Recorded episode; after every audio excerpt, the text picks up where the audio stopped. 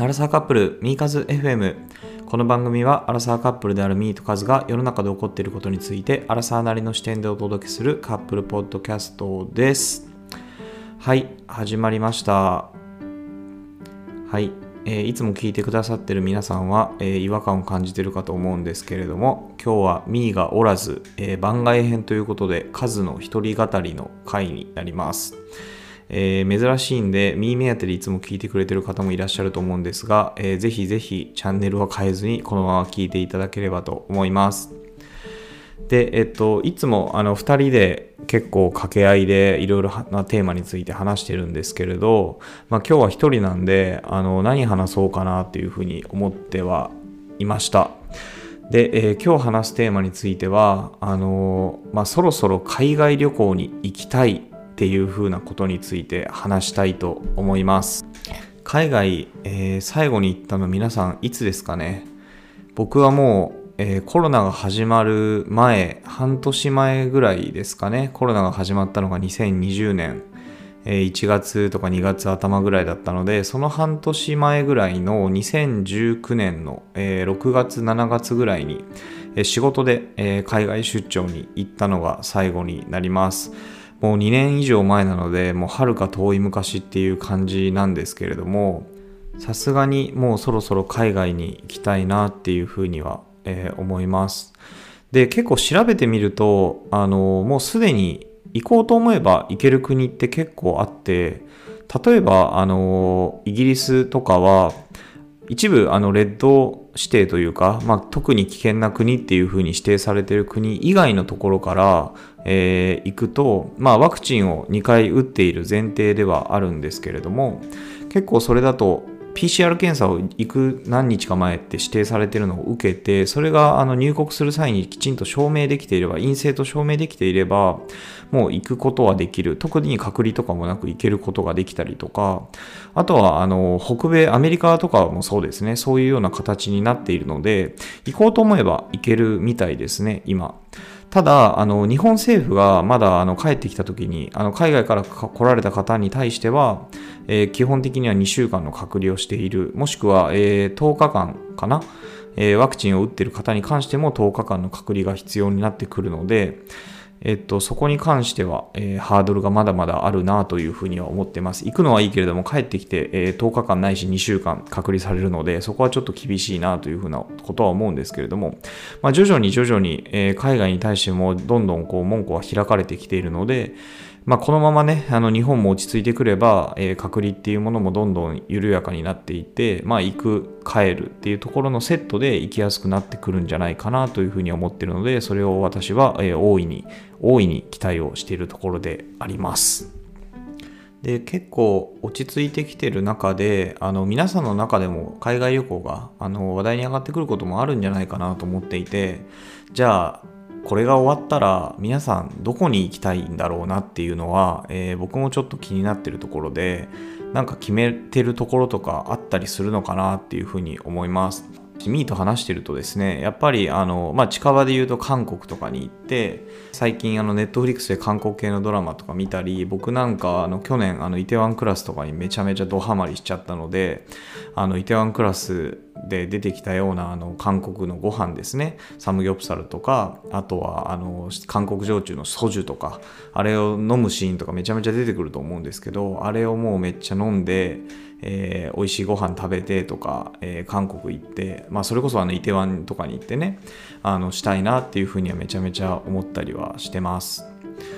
でやっぱり、まあ、韓国もねあのもちろんそのミーと話してて行きたいねって言ったりもしてるんですけど、まあ、ヨーロッパに行ったりとかあのそれこそ先日イギリスで働かれてる友人の方があのたまたま日本に帰国されて、まあ、もちろん隔離を経てあのお会いしたんですけどやっぱりそういうねヨーロッパ諸国にも行きたいなというふうには思います。僕なんて長らくあの行けてないのでミーはね仕事で行ったりもしてるんですけど僕はなかなか行けてないのでそういったところにも行きたいなというふうには思ったりはしています。ただですね、ちょっとミーがあのどういうふうに言うかわからないんですけど、個人的にはあのそれ以上に行きたい国っていうのがいくつかあってですね、僕が今猛烈に行きたい国っていうのはあのカンボジアです。で皆さんカンボジアってあのどういうイメージを持たれてるのかなっていうふうには思うんですけど僕結構カンボジアが好きで、まあ、今まで何回か行ったことがあるんですけどカンボジアってねあのタイの横にあってタイとベトナムに挟まれた国です、まあ、いわゆる東南アジアの一つの国なんですけど結構いろいろ歴史的なものとかあとはもう文化的なところが非常にこう興味深くて文化的なところでいくとあのフランスの植民地だったんですね。なのであの、まあ、昔はこう東洋のパリなんて言われたりカンボジアのプノンペンが、えー、言われたりなんかして、まあ、パリほどは美しくないというかそういう国なんですけれども別の美しさがあって非常に興味深い国です。で、なんで僕はカンボジアに行きたいのかっていうと、まあ、あの、カンボジアにもともと興味を持った理由が、えー、歴史的な背景なんですね。これも皆さんご存知な方も多いとは思うんですけれども、まあ、ポル・ポトっていう、えー、政治的な、えー、まあ、組織が、えー、政治組織がいてですね、そこが1975年から、あのまあ、共産主義の、えー、政治組織なんですけど、そこが国を牛耳ってですね、あのいろんなことをしたんですけど、その中であの国民をものすごい自国の政府が自国の国民をものすごいこうあの、まあ、殺害してしまって、まあ、国力がすごい落ちてしまったっていうのがあるんですね。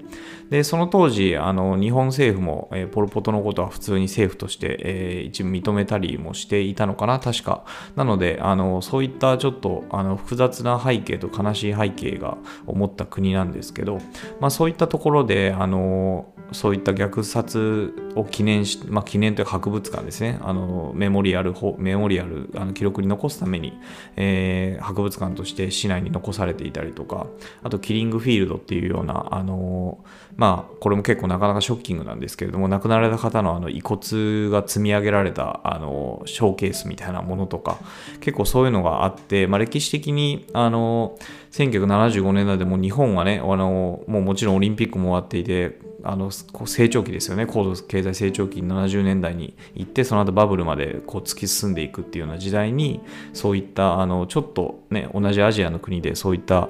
悲しい歴史が、えー、繰り広げられたっていうところは僕がちょっと政治学を専攻していたので非常に興味がある国で、えー、そういうものをちょっと、えー、見に行きたいなと思って大学時代に行ったのが始まりです。で、あの、まあそういった背景もあるんですけど、僕が一番やっぱりカンボジアで好きなのは、やっぱアンコールワットですね。皆さんアンコールワットって、あの、行かれたことある方もいらっしゃるのかなとか思うんですけど、ぜひぜひ行かれたことない方は一度行ってみてほしいなっていうふうに思いました。で、アンコールワットって、あの、本当すごいんですよ。あの、これちょっと、あの、アンコールワットってどんなんだっけ？と思われる方もいらっしゃると思うんで、この放送を聞いたらぜひググってみてほしいんですけど、まあ、YouTube とかでもね、アンコールワットに行ったっていう YouTube 動画とかあったりするんですけど、あの、本当にすごいです。もちろん世界遺産になっていてですね、あの、アンコール遺跡という、アンコールワットを含むアンコール遺跡という、なんでアンコールワットって、あの、そこだけじゃなくて、本当にそこ一帯がもう全部遺跡になってるんですね。なので結構1日以上かけて見るべきところみたいな、あの、もう一大カンボジアの中での観光地なんですけれども、本当にあの一見の価値はあるなというふうに思います。で歴史的なところをお話しすると、もともとカンボジアってあのクメールっていう風に今もクメールっていう名前は残ってるんですけれども、まあ、クメール帝国、まあ、クメール朝王朝みたいなのがあってですねそこの、えー、方々が、もともとアンコールらへんに、えー、王国を作っていて、えー、そこの、えー、そこに隣接する形で寺院を建てたっていうのが始まりみたいです。で、その寺院っていうのが大体1300年代ぐらいに建てられたので、まあ、歴史的にはもう本当に700年代、700年ぐらい、えー、ある、えー、由緒正しい歴史のある寺院です。まあ、ただ寺院といっても遺跡なので、あの別にお坊さんがいて現役で使われてる寺院とかではなくて、本当に700年代、700年前の、えー、遺跡っていう形で、まあ、あるところはもう本当ボロボロになったりもしてるんですけど、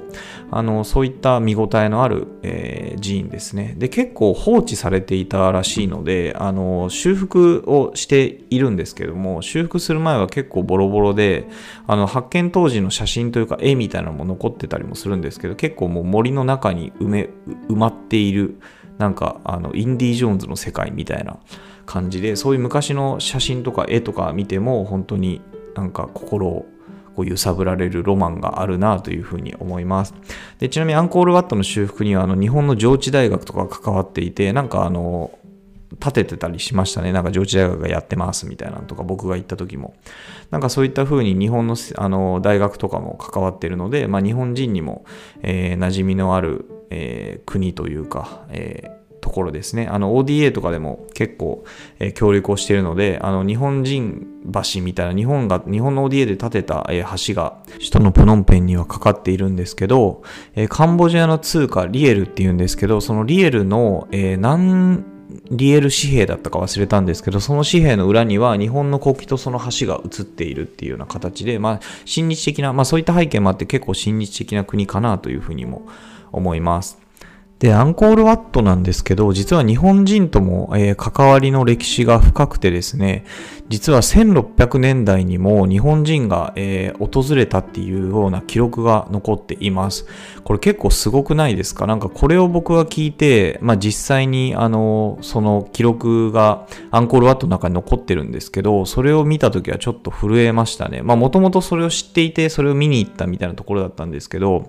400年前弱ぐらいになんかすごいなっていうふうに思いました。なんかそういう歴史ロマンみたいなとこは僕大好きなんで、なんかね、そういう歴史が好きな人とかは、あの、行く価値は、あの、まあ、何回言うんだっていうところなんですけど、本当に一一見の価値はあるなっていうふうには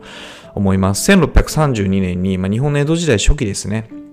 日本人の森本右近太夫和房という方がですね、あの、アンコールワットに行って、墨で、えー、壁面にですね、あの、自分のなんかこう、ものをなんか文字を書いたみたいなことで、その文字がまだ残ってはいます。結構ガイドブックとかにも書いているので、まあ、簡単に見つけることはできるんですけれども、あのー、なんかそういうね、400年前の日本人が、えー、はるばる海を渡ってカンボジアの地に行って、しかもアンコールワットってかなり内陸にあるので、そこにわざわざ行ってですね、こう墨をしたためてですね、そこにわざわざ文字を書いたっていうことを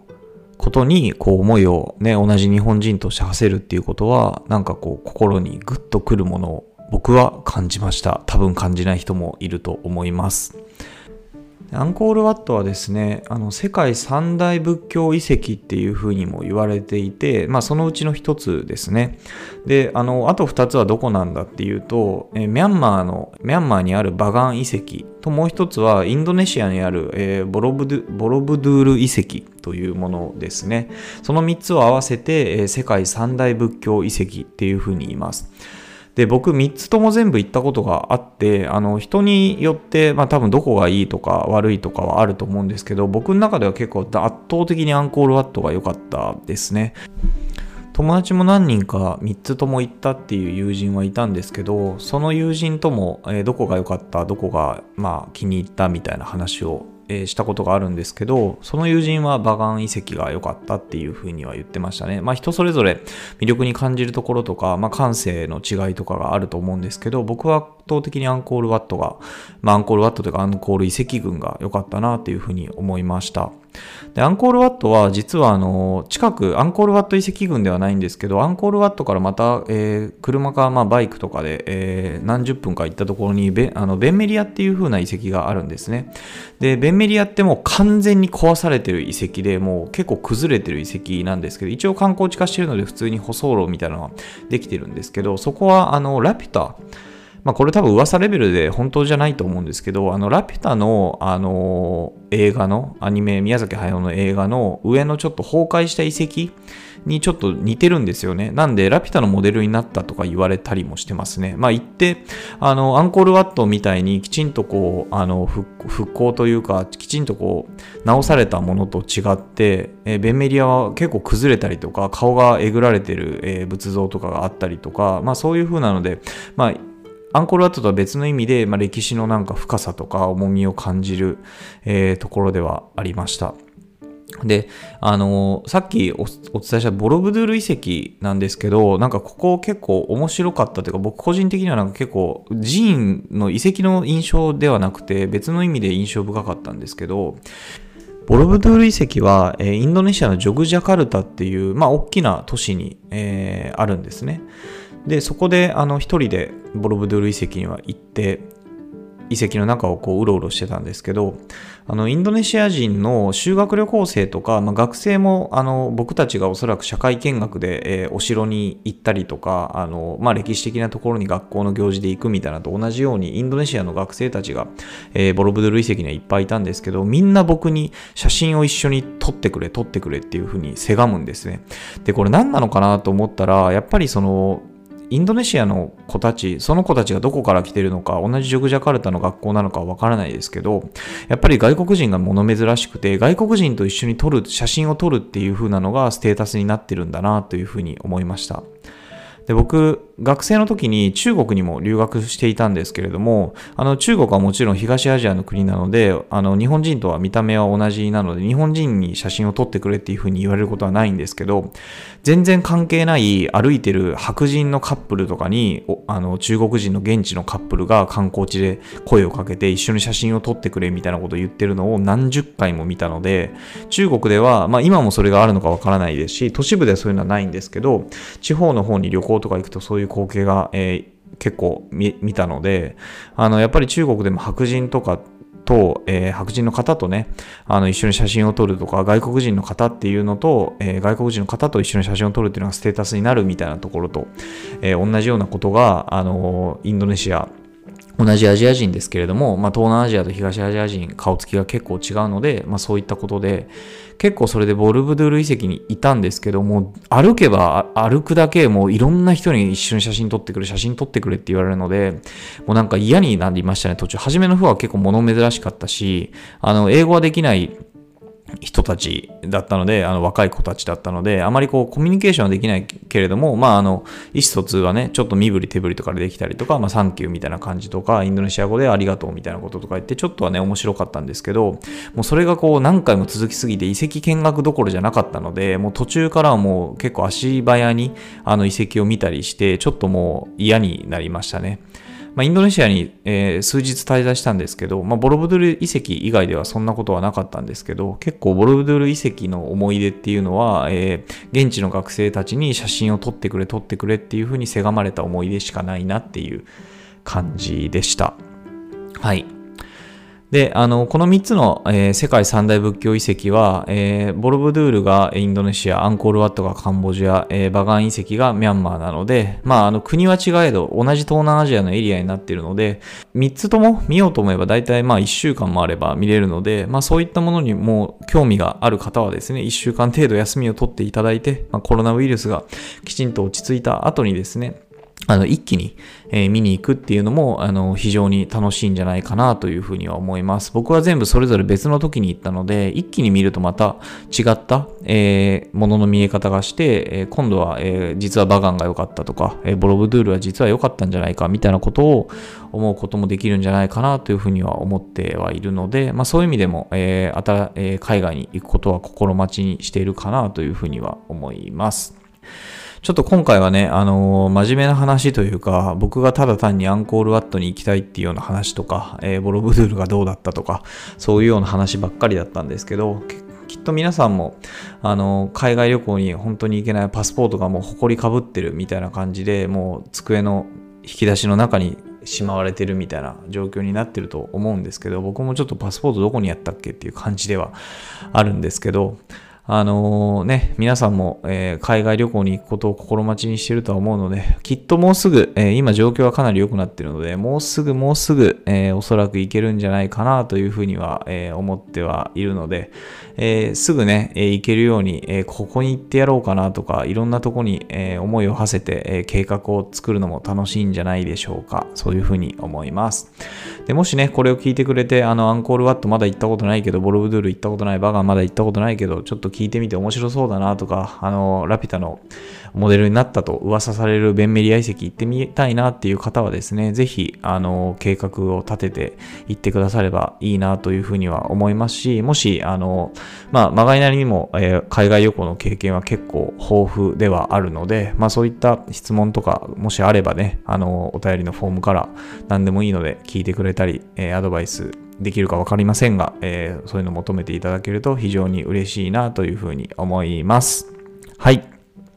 じゃあちょっと今日はあのイレギュラーな回で初めて一人語りというものをしてみたんですけれども、えー、いつもとテイストは違ってなんかちょっと真面目な感じにもなったんですけど、えー、そういった形で多分こういうのはあまりないとは思うんですけれども、えー、もしよろしければ、えー、コメントとか、えー、なんか励みになるようなことをお便りフォームとかで言ってくれると、えそれもまた、え嬉しいなというふうに思います。ではまた来週お会いしましょう。バイバイ。